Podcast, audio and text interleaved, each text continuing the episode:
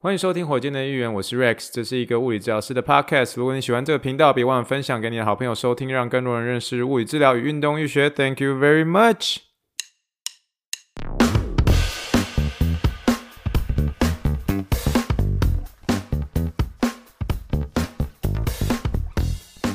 Morning, morning, good morning. Think big, dream big, and let's make it to the rocket. 今天是二零二二年十二月二十五号，欢迎收听第一百十九集的火箭队预言。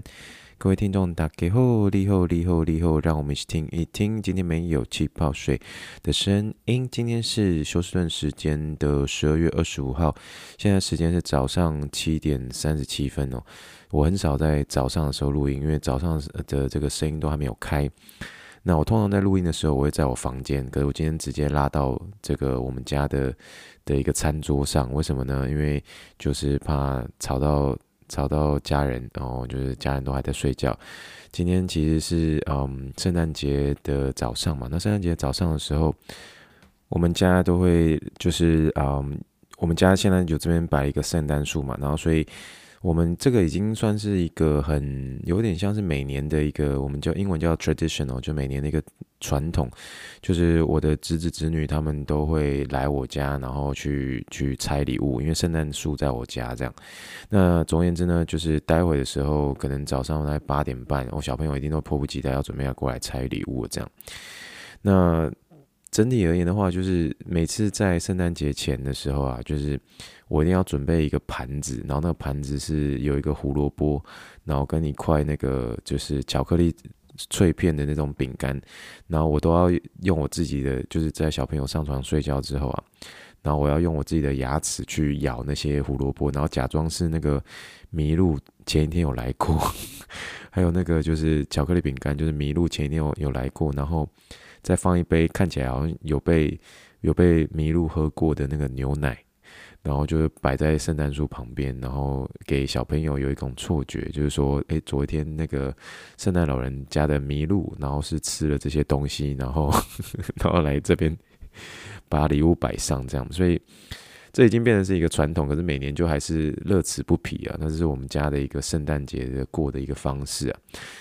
那去年的时候，对我而言，就是也是一个非常非常难忘的一个圣诞节，原因是因为这个小人物上篮的主持人 Hans。夫妇，然后他们呃，夫妇两人，然后从这个加州沿路开往这个 road trip，然后这个开往到美东的一个过程中，哦，真的是很开心，他们能够 stop by，就是休斯顿这个地方，然后跟我们家人一起吃饭。所以去年的圣诞节，我到现在我们家人都还是会想到去年这个 Hans 来我们家的时候，聊天聊到这个半夜十二点，这样就是聊得非常非常尽兴，非常非常开心，这样。所以，Hans，如果有听到这一段的话，想要跟你说谢谢。去年的时候，你啊来我们家，然后我们家一家人都很开心跟你一起过圣诞节。那也祝福大家 Merry Christmas 哦。那今天的这一集呢，可能真的就听到我就是没有办法完全的展开、大展开我的一个声音。所以我现在我是那个有点麦克风是要把它调到最大声，因为我不敢讲太大声，这样，所以就怕吵到家人起床这样。那虽然他们马上就要起床了，可是我。昨天一直都没有机会抓时间录音，因为呃，圣诞节其实就有点像是在真的，你可以说。感恩节其实已经算是像美国美国人的过年了，可是圣诞节其实又是又是另外一种意义在这样，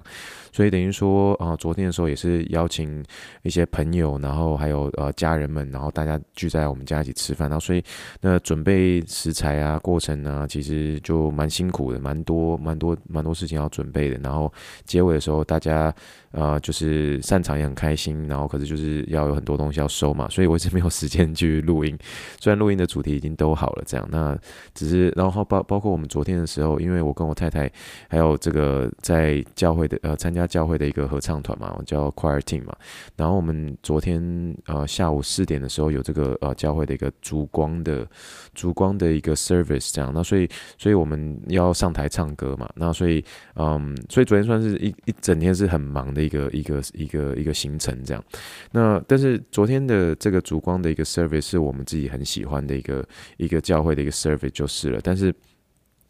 我们昨天的时候在准备上台之前的时候，因为我们整个合唱团有很多人嘛，然后所以大家会彼此聊一下，说，诶，这个你你们台湾的一个呃圣诞节怎么过啊？那当然，我跟他们说，我们台湾就是嗯，圣诞节没有放假，那那那比较比较像是一个大家各自庆祝的一个圣诞节，因为没呃圣诞节在台湾不是国定假日这样。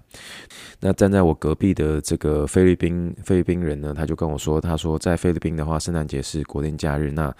那嗯，他们的话，他们是嗯，圣诞节的前一天就是平安夜那一天，一定必须要守岁，然后会守岁到隔天啊、就是就是十二点这样。那对他们也是一个祈福的一个意义在这样。那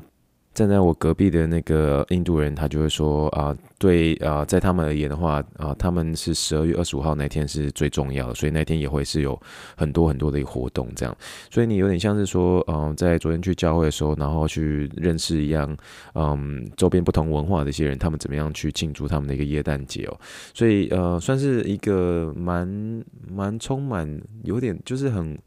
真的是很有温暖、很过也充满过节意义的一天哦。那我只能说，因为大家如果最近有注意到新闻的话，美国最近是非常非常冷啊。我看到啊，台湾有媒体在形容是什么，像是炸弹气旋。所以，我们今年的圣诞节确实是格外的一个冷啊。那不如。不如以往，我们的一个圣诞节都是在一个比较 也算是比较炎热的一个气候当中来度过，这样。那所以今年的耶诞节，尤其是礼拜，呃，在十二月二十三号那一天呢，我那天晚上是。我只睡了两小时，我觉得我可能也受到有些人会说，这是有点像创伤症候群吧。就是说，去年二月我们那次的一个这个雪灾，所以让我对家里的一个水管还有德州的一个房子会格外的没有信心。所以只要一旦是嗯，在这个零下零下几度的话，我都会很担心水管会爆掉。所以我都是那种半夜半夜要起来要巡水管这样，然后就看一下水管啊、大致上有没有一些状况这样。那就像是我们呃，因为会很怕那个这个水管被冻坏嘛，所以我们有一个就是你知道，就是美国的房子有那个阁楼，那阁楼就是那个屋顶那个部分，那屋顶那边有一个盖子，你要把那个盖子把它打开，因为你才可以让这个家里的暖气可以上去。那上去之后，它那个水管才不会真的是完全被解冻这样。所以嗯，就是。就是，所以那一天的一个，就是礼拜五的一个凌晨，我是几乎都没有睡觉。我我一直希望我可以睡着，可是后来我才发现，说我竟然睡不着。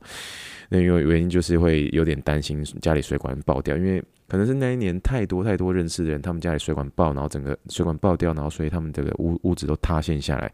所以遇到这种情况的时候，我都会比较稍微呃有点。需要小心一点点就是了。那所以当天上班，我几乎是有点戴着熊猫眼这样去上班，真的是快不行了。这样还好，就隔天之后气温回温之后，我在就是十二月二十四号那天就真的是有补眠到，因为前一天几乎没有什么睡觉，因为我们那天气温降到这个华氏华氏十四度，华氏十四度的意思就是将近快零下零下八度左右。摄氏哦，就是零下八度左右的一个摄氏摄氏温度，所以就很冷很冷很冷。所以那天真的出去真的是跟这个呃外面就跟冰箱是没什么两样这样。然后所以小朋友们就是很开心，然后我就那边示范怎么样把 把一些这个可乐就做成可乐冰这样，所以小朋友都很兴奋这样。Anyway 是就是嗯哦，但是后来就聊到一点，就是因为我姐夫。呃，二姐夫、二姐夫他们都是从纽约搬来的嘛，他们就说，因为他们刚搬来德州嘛，然后他们就说，这一次看到德州这样子用这种方式来庆祝圣诞节，他们觉得很叹为观止。为什么这么说叹为观止？他说，他说德州人真的是遇到这种零下的一些气候，对他们对他们美东搬来的而言，美东搬来的人而言，都觉得这是。再稀松平常不过的事，然后可是德州人都超级超级紧张的，所以你就看那个去 HEB 啊，或者去一些超市，就是大家开始进行这种。灾难式采购，然后所以那时候大概十二月二十三号的时候，你沿途遇到的那些这种量贩店啊，这种 grocery stores，全部都挤满满的人，那个停车位都满满的人，然后架上也都是那些民生物资都被抢空，因为大家都怕那个，就是大家很怕这个，就是呃，又又可能又发生一次雪灾，然后最后大家没食物吃或什么之类的，所以那时候我就觉得我自己我自己个人本身我在看我自己的时候，尤其是在我十二月二十三号那天晚上。睡睡了一两个小时之后就睡不着的情况，我就问我自己说：到底到底是发生什么事啊？这只不过是一个十四度，这个以前我在在我是从匹兹堡待过的人，然后我在纽约待过人，十四度对以前我们在美东的时候，这是完全是稀松平常的事情。可是为什么我搬到德州之后，我好像也被感染了，然后遇到这种那种三十度以下这种零下的这种温度的时候，然后就开始 freak out 了，然后就开始紧张的半死。到底是是什么样的一个雪灾把我们变成这个样子？就是去年那个雪灾，所以真的是有一种某种意义的一个创伤症候群。可是你那个时候就会学那个，嗯，就两千年，诶，不对，两千零四年的时候，这个战神 Allen Iverson 他不是那时候别人在觉指着他都没有去练习，哦，没有去练习，然后他就一直说，Come on man, we talking about practice。Come on, man, we talking about practice. 然后我现在我觉得有点像用他的语气说，Come on, man, we're talking about fourteen degrees. Come on, man, we're talking about fourteen degrees. 就觉得说怎么怎么有因为这样十四度就把我吓成那个样子，所以我觉得这是一个非常有趣的一个经历了。那但是就是那种天气很冷的情况之下，然后所以大家跟家人聚在一起的时候，大家就是最喜欢吃的其实是火锅这样。那我觉得吃火锅的过程当中，就是可以在这么冷的一个天气当中，大家彼此取暖的一个机会。可是我觉得那天吃火锅的时候，最好笑的是就是大家会去分享说你最喜欢吃的前三名的一个火锅料理是哪前三名这样。那我跟我太太很一致，我们第一跟第二名都是。不是芋头就是猪血糕，第三名可能会有些些变化，有些可能可能是肉，可是我们我们我们都刚好都是党鹅这样，所以我们的我的排名是第一名猪血糕，第二名蚵啊，然后蚵啊蚵啊芋头，然后第三名是那个党鹅这样，那我太太也是也是这三个，她是第一名第一名是蚵啊，第二名是猪血糕，她第三名是党鹅这样，那我我姐夫实在是太有趣了，因为他。他最近他发现一个新的东西，他自己觉得很好吃。那个东西就是，大家在吃火锅的时候，你知道那个那个腐皮，那个炸腐皮，你知道吗？那个炸腐皮啊，它它不是把它放在火锅料里面，因为那个腐皮不是放在火锅里面，它就变软掉嘛。那原本腐皮腐皮是硬硬的，就他竟然告诉我们说，他最喜欢吃的那个腐皮是在干的时候去吃的，就很好笑嘛。所以那天我们刚好那天有一些腐皮。然后就看他这样，呃，吃那个腐皮是在干的时候，然后这样一块一块把它剥下来，然后放在嘴巴里面吃，然后再吃完之后再配一口热汤，然后这个这个整个过程，我自己觉得是非常非常好笑，所以在这边跟大家分享一下哦。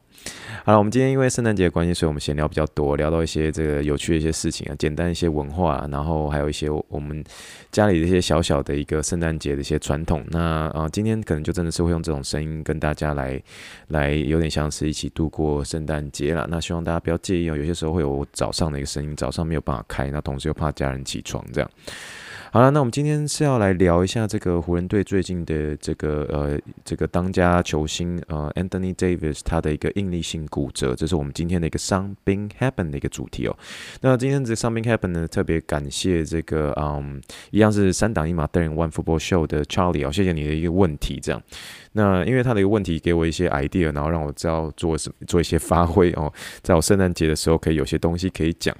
那我们今天其实要聊的是他最近这个呃哦 Anthony Davis 他的这个 stress 呃 stress fracture，stress fracture 就是这个我刚刚所说的这个应力性骨折。那大家可能会很好奇，就说，诶，你有听过所谓的一个压力性骨折、应力性骨折、疲劳性骨折这些东西到底有什么不同呢？哦，这个我们在开始之前的时候，我们一定要来一下这个。临床英文时间，临床英文时间，A for Apple，B for Ball，C for Clinical English。我们在临床英文时间的时候，我们今天教呃呃，有点像分享给大家非常非常简单的几个字哦。第一个字呢是压力哦，压力，压力的这个英文就叫 stress，S T R E S S，S T R E S S。你这个时候有些人说哦，这个 S T R E S S 后面加 F U L 就变成是一个形容词嘛，stressful。你说 I'm so stressful 啊，我很我很有压力，我很有压力，I'm so stressful，这个是我很有压力。可是有些时候你讲一些物理性的一个压力的话。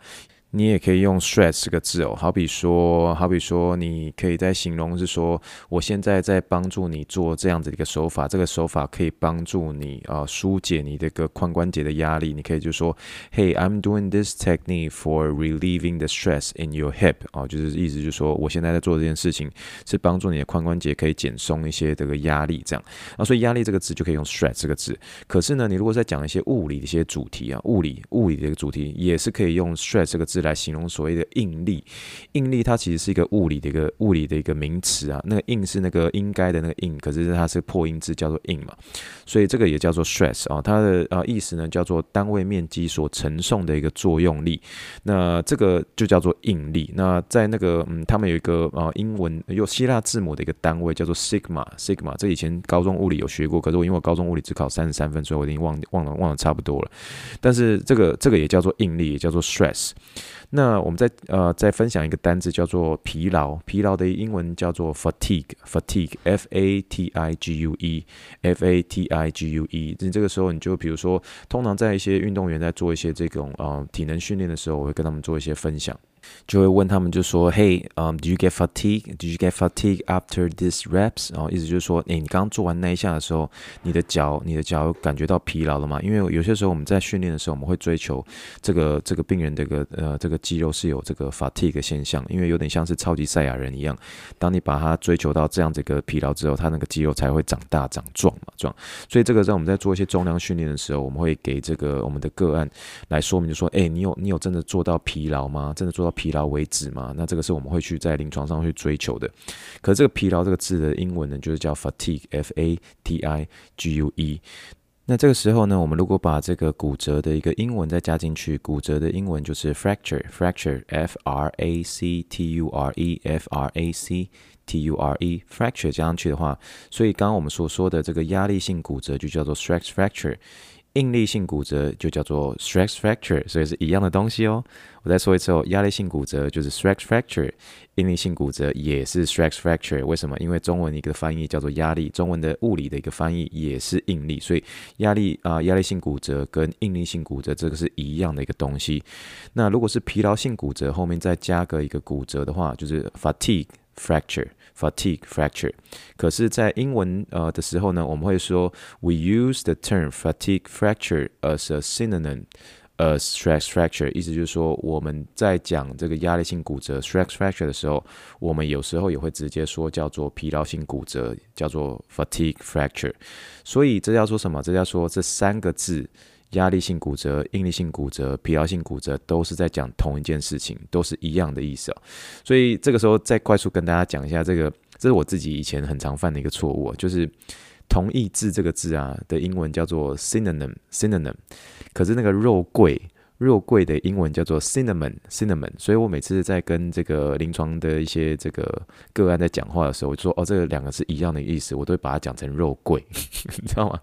我说同义字是 synonym synonym 这结尾是 n n 字头，可是肉桂是 cinnamon，哦，这个一个是一个是 n 结尾，一个是 m 结尾，所以可它拼法有有点不不一样啊。同一字的一个英文叫做 s y n o n y m，synonym。肉桂的英文叫做 cinnamon 哦，c i n n a m o n，这个是我自己在临床上非常常发生的一个错误，就是 synonym 跟 cinnamon 哦，就是发音就是发的不是很正确，所以两个都听起来是差不多。可是我今天要为什么要讲这个 synonym 这个同义字这个字呢？因为我要说的是 stress fracture。跟这个 fatigue fracture 是同义字，所以压力性骨折、应力性骨折、疲劳性骨折，它们都是同同义的一个意思哦。所以这个时候就跟大家来分享一下，就是说，诶，这个其实是这三个意思是一模一样的。那 Anthony Davis 呢？这一次他所呃他所受伤的这个 stress fracture 呢，就是这个压力性骨折。我习惯都说压力性骨折啦，我比较少说应力性骨折，偶尔也会说应力性骨折。但我一直说他的所得的这个呃应力性骨折呢，最主要就是因为有点像是外界重复的一个这个压力，然后针对他的一个腿重复的一个负重、重复的一个负重、重复的一个负重所造成的一个骨折。可是这种骨折呢，我们在有时候在表达上会说它是一个有点像是不完全的一个骨折，就是说它通常上就是。在骨头上面有一点点小小的一个裂痕，我们有些时候会在英文上面，我们会说这个是有点像是像像头发一样，像头发一样细长的一个骨折，就是说 hairline fracture，就是像这个头发一样细细丝丝的一个骨折。就是你如果在物理上去看的话，它没有一个这个很明显的一个断裂，或是一个明显的一个位移，就像是你假设在吃一个油条的时候，你吃油条的时候，你不是把那个油条折断吗？那个折断的时候，那个就是很大的一个骨折，就是很大的一个。折损，可是你这个时候，你如果是有点像是大家有没有吃过那种绿豆碰？你绿豆碰的时候，小小的那种绿豆碰，那你小小绿豆碰，如果你你你没有把它拿稳的时候，就很容易会有那种在绿豆碰上面会会会会有些撕裂，就是会有一些裂痕呐、那些裂痕会发生，那裂痕就跟头发的一个细丝有点像，所以你在拿绿豆碰的时候，你没有好好拿的时候，就突然那个裂痕就突然出现了。那这个应力性骨折就是这种小小的一个裂痕，它没有发生一个明显的一个位移，只有一个骨头上只有一个小小的一个裂痕。那这裂痕蛮常发生的一些骨头呢，就是发生在最常发生的，在我临床临床上我最常看到的话是那个胫骨哦，胫骨就是我们的一个小腿骨，小腿骨小腿骨有两个，一个在内侧，一个在外侧，内侧比较大的那个叫做胫骨，外侧的话是。叫腓骨这样。那胫骨是我在临床上最常看到的。那另外也很常看到在这个呃指骨上，指骨上就是这个我们那个脚趾头的一个指骨。所以当然也会也也会有可能发生在这个股骨上，股骨上就是我们的一个大腿骨。那大部分人会是在这个嗯。在这个呃下肢会比较常看到，因为下肢比较承受那个重力比较多嘛，所以才会发生这样的物理性的一个应力，单位面积所承受的一个作用力嘛，所以才会呃在中文上面也叫做应力性骨折这样。那它所造成的一个原因呢，就是一个过度的一个使用，频繁的一个使用，重复性的一个重复性的一个应力，重复性的应力，或者说一个疲劳性的一个一个应力不断的一个发生，所以它才会在中文上面可以叫做应力性骨折、压力性骨折或者疲劳性骨折，这些都可以。那这些都真的是很常在运动员上面发生，然后特别是我所接触到的话，我在跑者上面，我就蛮常接受到一些像是这个啊胫骨的一个应力性骨折的一个个案这样。那这个这。这个 stress fracture 呢，这个我现在就直接就一直称呼它叫做压力性骨折好了。压力性骨折的话，其实嗯，通常我们在执行的一个第一步会直接就说，哎，你这个我怀疑是压力性骨折，直接去做 X 光这样。可是 X 光的目的只是让他确定说说他没有严重性、有位移性的这种大骨折。可是 X 光片在看这个压力性骨折的时候，因为 X 光它本身它的一个敏感度没有在我后面会讲的一些这个影像学来的敏感，所以在 X 光片。如果要去判断是不是有这个压力性骨折的话，其实蛮不容易判断的，蛮不容易判断。你只能你只能说很简单的去了解，就说，哎，这个人没有一个很严重性的有位移性的一个骨折。可是呢，呃，第一步虽然我们是先做 X 光，因为 X 光片最简单最便宜，所以第一步先做 X 光。可是如果在这个病人如果在两周之后那个痛的感觉还是都是一致的话，然后，呃，你就会可能会做一些更严谨的一个呃影像学，这些比较严谨的话，当然最严谨的话，第一名一定是 bone scan 嘛，就是 bone scan 就是这个嗯骨头的一个扫描，骨扫描。但是当然在这个电脑断层扫描还有这个 MRI 上面也会相对的会比 X 光来得更敏感，所以通常 X 光没有办法显示的话，有些时候这个病人或者是医生他啊帮忙做 refer 的时候，会可能就直接就是下一步就是做 MRI 了这样。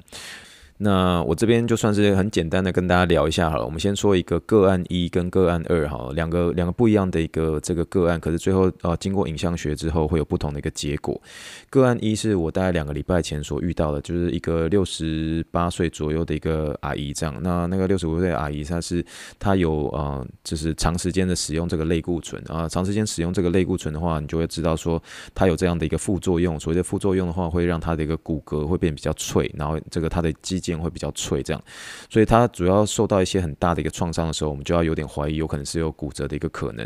所以大家大概在一两周前的时候，他就在教会走的时候不小心，哎，走走没走稳，然后就是让他的那个脚踝往内翻了一下下，可只是一个轻微的一个内翻之后，他就在那天就痛的受不了，这样。然后所以就说，他那天来到我们诊间的时候，我就跟他说，嘿，你要你要先做 X 光，因为整体而言，你的一个目前的一个行为表现是，你要先做完 X 光之后，我才可以确定说他没有一个明显的一个位移性骨骨折。我才能够继续继续做我的一个物理治疗，这样。然后最后这个 X 光做完出来，就是说他说他没事，可是没事之后他还是觉得有点痛。那有点痛的时候，我就先我先姑且先认定他还是有可能是 X 光片找不出来的这种压力性骨折，因为 X 光片真的是在压力性骨折上面的一个这个呃追求上面就是找找的不很清楚。然后所以我就说我先判断它是一个压力性骨折，那我先带你做。做做一些运动，但是在压力性骨折的一个情况之下来做这样子的一个物理治疗。我们先假定它是压力性骨折。所以在呃假定它是压力性骨折的情况之下，我们就会做一些比较保守的一些治疗，然后像是一些呃简单的一些徒手手法，然后做一些这种控制水肿的一些方式。那同时带他一些简单一些运动。那在在可能是压力性骨折的前提之下，做一些比较简单保守的一些运动。可他大概被我带过两三次之后，诶，他整个疼痛就完全不见了，完全没问题了。那我就直接告诉他说：“嘿，你这个就虽然我们当初假定它是压力性骨折，因为我们 X 光可能不大能够找出压力性。”骨折这个可能那个点，可是我现在看到你恢复那么快，我觉得这个应该不是压力性骨折，你应该就是基本的一个这个呃肌腱有点拉到。那现在你的情况已经恢复了，那就 OK 了。好，这是个案第一个。那第二个个案呢，就是一个跑者，一个跑者他一样是进来，就是说他脚在呃重复跑步的时候会很痛，这样。那很痛的时候，我们也是怀疑说，我们在整个嗯、看这个检测的时候，我们就发现说，诶，他其实有这个压力性骨折的一个可能。然后我们就送他去做一个 X 光，一样是 X 光还是第一因为你要确确定他没有一个呃严重性的一个骨折，没有明显位移性的一个骨折。结果出来之后，X 光也是说正常，没有骨折。可是我们还是要假定他还是有可能会是有压力性骨折的一个存在，因为 X 光审核这个呃压力性骨折审核的不是很清楚。那我们带他两周之后，他还是很痛，所以这个时候就是差不多了，就是你要你要直接 refer 这个医生，就说我们需要再更精确的影像学确定是不是有压力性骨折。那这个最后就这个医生就去把他 refer 去做 MRI，MRI 就出来就说对，确定有压力性骨折。那最后因为有压力性骨折的关系，我们才能够再带他去做一个我们叫做真的是有一个额外的一个保护。这个时候他就真的要穿靴子了，那个靴子就是有点像是保护靴，让他真的在骨头是一个很安全的情况之下，然后慢慢的也愈合，大概会穿大概四到六周左右。那最后愈合之后才能够执行一些比较负重型的一个这个物理治疗，这样。所以这两个不同个案，可是大家有听得出来，我们第一步都还是先送 X 光。虽然 X 光呃的一个呃审核压力性骨折的一个调呃的一个能力不是很高，可是我们还是要送去做 X 光。为什么？因为 X 光可以去帮你去排除是一个更严重的一个骨折伤害。可是，在出来之后，虽然是 X 光出现，就是说诶都正常没有骨折，可是你这时候还是要假定它是有压力性骨折。呃，压在假定有压力性骨折的情况之下做两周，如果两周之之内物理治疗没有太大的一个效果的时候，就像这个呃个案二，这个就是要赶快就是照 MRI 了，就是照 MRI 或者说呃断呃断层扫描，或者是做这个呃骨扫描，这三个基本上都可以审核出这个压力性骨折。那所以这样的情况之下，我们就可以更清楚。那这个时候你就可能就问就说，，and Rex 为什么不一开始就直接做 MRI？因为 MRI 就真的就比较贵嘛，就比较贵，然后而且需要的时间也比较长。然后，呃，你在做一些行为判断的时候，你还是可以在两周内去做一些保守性的一些运动。那既然 X 光片的已经已经排除掉一些更严重的这种断裂性的这种骨折的话，那没关系。那压力性骨折你可以先保守做两周的一个运动，除非是两周后之后他情况还是不好的话，那那这样就是这才才需要有这个 refer 给这个 MRI 的一个必要性这样。